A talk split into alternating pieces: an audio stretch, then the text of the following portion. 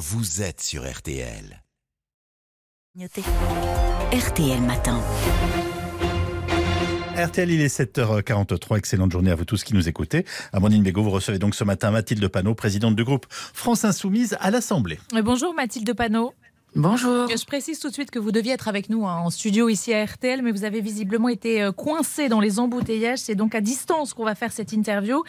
Euh, on va bien sûr évoquer dans un instant la réforme des retraites, euh, mais d'abord l'image de la nuit. Zelensky à Paris, le président ukrainien qui réclame plus d'armes, des armes lourdes, des avions le plus tôt possible. vous siégez en tant que député à la commission des affaires étrangères. Est-ce que la France doit intensifier son soutien à l'Ukraine? Alors euh, déjà, merci beaucoup pour l'interview euh, à distance. Je suis, je suis désolée de ne pas vous voir en vrai.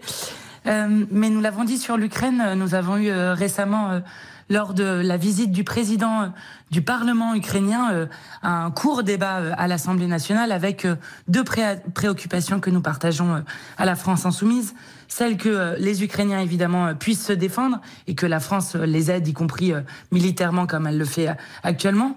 Et surtout, éviter la logique euh, d'escalade. Donc ce que nous avons demandé, et j'ai remarqué que nous étions plusieurs groupes à le demander, euh, de la NUPES évidemment, mais aussi euh, des républicains, c'est que le Parlement puisse être associé aux décisions qui engagent la nation, et donc qu'il y ait un débat démocratique sur cette question à l'Assemblée nationale. Mais très concrètement, ça veut dire quoi? Donner des avions à l'Ukraine comme il le demande nous, euh, nous partageons ce que Emmanuel Macron disait en, en, octobre 2022 lorsqu'il disait Nous soutenons l'Ukraine dans la résistance sans, sans, participer à la guerre parce que nous ne voulons pas de guerre mondiale. Donc je crois que la question de, des avions, qui y compris est posée par d'autres nations euh, à côté, euh, est un, une ligne de crête sur la question de l'escalade qui nous préoccupe fortement.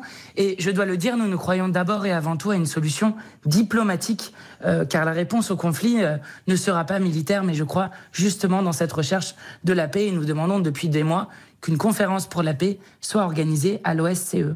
Mathilde Panot, euh, venons-en à la réforme des retraites. Les syndicats ont annoncé hier une nouvelle journée de mobilisation pour le 16 février. À l'Assemblée, on le sait, l'examen du projet de loi doit s'achever le 17. Pour le moment, le gouvernement ne semble pas vouloir reculer. Est-ce que vous appelez ce matin les syndicats à durcir le ton avec des grèves massives, reconductibles, euh, même si ça doit bloquer le pays? Je crois que l'intersyndicale sait très bien ce qu'elle est, ce qu'elle est en train de faire et d'ailleurs euh, approuvé avec des mobilisations où près de 3 millions de personnes ont défilé dans les rues. Euh, qu'elle euh, savait mener euh, la bataille dans la rue contre, contre cette bataille-là. Nous, nous la menons en parallèle Il faut passer à la vitesse supérieure ou pas? Bah, moi, je, trouve que, quand vous voyez des sondages où 60% des Français sont prêts à un blocage, c'est-à-dire comprennent qu'il vaut mieux quelques jours de galère plutôt qu'une vie ou une fin de vie de misère, une fin de vie de travail de misère, quand vous voyez euh, que 72% des Français veulent que la mobilisation continue et que le gouvernement euh, reste sourd à euh, à 80% des Français, 93% des actifs, à l'intersyndicale uni, à la NUPES unie, je pense que oui, il faut continuer la mobilisation et que ce gouvernement doit céder alors que personne ne veut de cette réforme et que tout le monde comprend qu'il prend deux ans ferme avec cette réforme. Mais oui, il faut des blocages ou pas? Oui, écoutez, nous, euh, s'il y a des blocages et si les salariés le décident, nous irons les soutenir.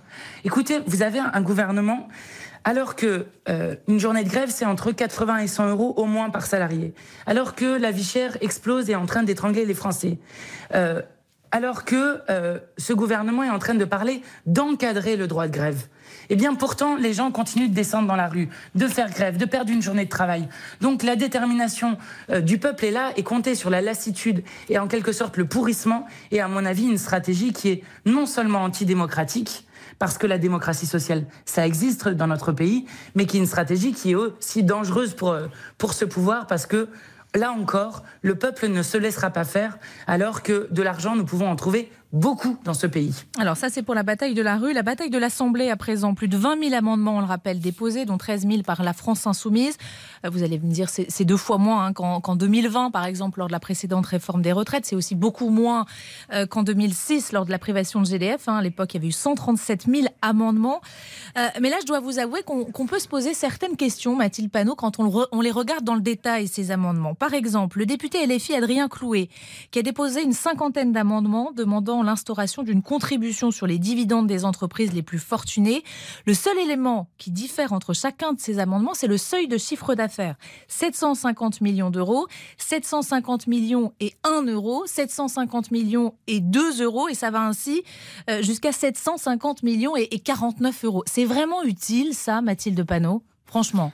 La première chose, c'est que les seuls qui font de l'obstruction euh, dans cette bataille parlementaire, c'est le gouvernement. Mais répondez à ma question, c'est utile ces amendements, ces 50 amendements pour un euro En utilisant la procédure du 49.3, c'est-à-dire en limitant à 9 jours des débats qui vont changer la vie de millions de Français. Quant aux amendements que vous avez présentés, nous avons beaucoup insisté sur la question du financement. Pourquoi?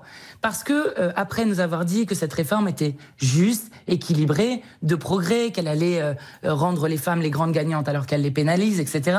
Il ne reste plus qu'un seul argument à ce gouvernement et d'ailleurs, c'est Monsieur Legendre, ancien patron euh, des macronistes à l'Assemblée, qui le dit. Il dit cette réforme est injuste, mais elle est nécessaire. Ils sont en train de pleurer sur un trou de 12 milliards qu'ils ont, hypothétique dans quelques années, qu'ils ont eux-mêmes créé. Nous, nous voulons montrer, notamment si on faisait l'égalité salariale entre les femmes et les hommes, ce qui rapporterait 6 milliards par très an. Très bien, mais 50 amendements pour 1 euro de différence à chaque fois sur des chiffres d'affaires de 75 millions d'euros, euh, ça sert à quoi? Ça, sert à, peut-être qu'ils acceptent un des amendements, soit le plus élevé, soit le plus bas. Ça sert que si le, gouvernement n'adoptait qu'un seul de nos amendements, alors il trouverait les, amendements, l'argent, pardon, en quelques minutes. S'ils adoptaient plusieurs de nos amendements, alors non seulement on pourrait euh, pérenniser euh, le système euh, de retraite actuel, mais on pourrait même retourner à la retraite à 60 ans avec 40 annuités, ce que nous, nous désirons. Ce que je veux dire, c'est que c'est une manière aussi d'insister sur la non-justification de cette réforme. Pourquoi la font-ils? Pourquoi Enfin, le risque, Mathilde Panot, c'est quand même qu'à l'arrivée, les députés n'aient pas le temps d'examiner l'ensemble du texte. Le fameux article 7, par exemple, qui prévoit le recul de l'âge légal à, 64 ans, c'est pour ça qu'il y a des millions, enfin, des centaines de milliers en tout cas de, personnes qui descendent dans la rue contre cette réforme. Et si ça se trouve, les députés, à cause de tous ces amendements, ne vont même pas en, en parler. C'est pas dommage, ça? Mais non, mais parce que rendez-vous compte, vous trouvez ça normal, vous, que ce gouvernement limite à 9 jours un débat aussi important? Non, mais on n'est pas dans une cour d'école, Mathilde Panot. C'est pas parce qu'un tel fait comme ça qu'il faut faire la même chose. On est en train de parler de la vie de Français. Mais justement, c'est très sérieux. Oui, justement, comme c'est très sérieux, nous, il est hors de question que nous nous plions au cadre du gouvernement qui essaye en neuf jours de faire avaler de force au Parlement qu'il piétine par ailleurs, puisque jamais un tel euh, outil législatif, véhicule législatif n'avait été utilisé euh, contre pour faire passer une réforme de fond. Et nous, c'est très sérieux justement. Vous ne retirerez euh, aucun de ces amendements, même si, si, si, vous nous, ce que nous voulons, c'est pouvoir être maître du temps. Vous comprenez, quand vous êtes face à un tel véhicule législatif, vous avez la possibilité pour ce gouvernement d'utiliser le 49.3. Vous avez la possibilité pour ce gouvernement de limiter les prises de parole euh, dans l'Assemblée si euh, certaines dispositions du règlement euh, peuvent être utilisées. Vous avez la possibilité de changer l'ordre des articles. Donc nous, nous voulons être maîtres du temps. Et nous avons beaucoup insisté sur la première partie, qui est celle des recettes, parce que c'est la seule justification qui leur reste lorsque tout le monde comprend que cette réforme est injuste, qu'elle pénalise les jeunes, qu'elle pénalise les cadres, qu'elle pénalise les femmes, et je pourrais continuer longtemps, c'est-à-dire où 100% des gens sont perdants. Merci beaucoup. Donc, ce n'est pas. Oui, nous prenons ça très au sérieux et c'est pourquoi nous avons déposé des amendements qui sont tous des amendements de suppression ou de proposition. Merci beaucoup, euh, Mathilde Panot. Et hier soir, hein, euh, seuls 4000 amendements sur euh, ces 20 000 avaient